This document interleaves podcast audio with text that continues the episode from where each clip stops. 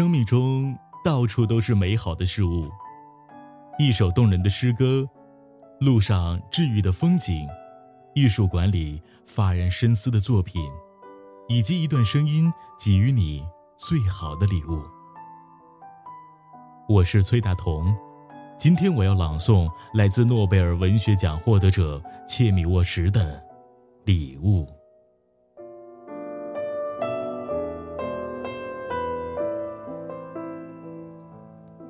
如此幸福的一天，雾早就散了。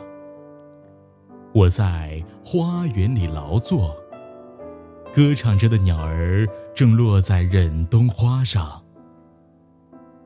在这世界上，我不想占有任何东西。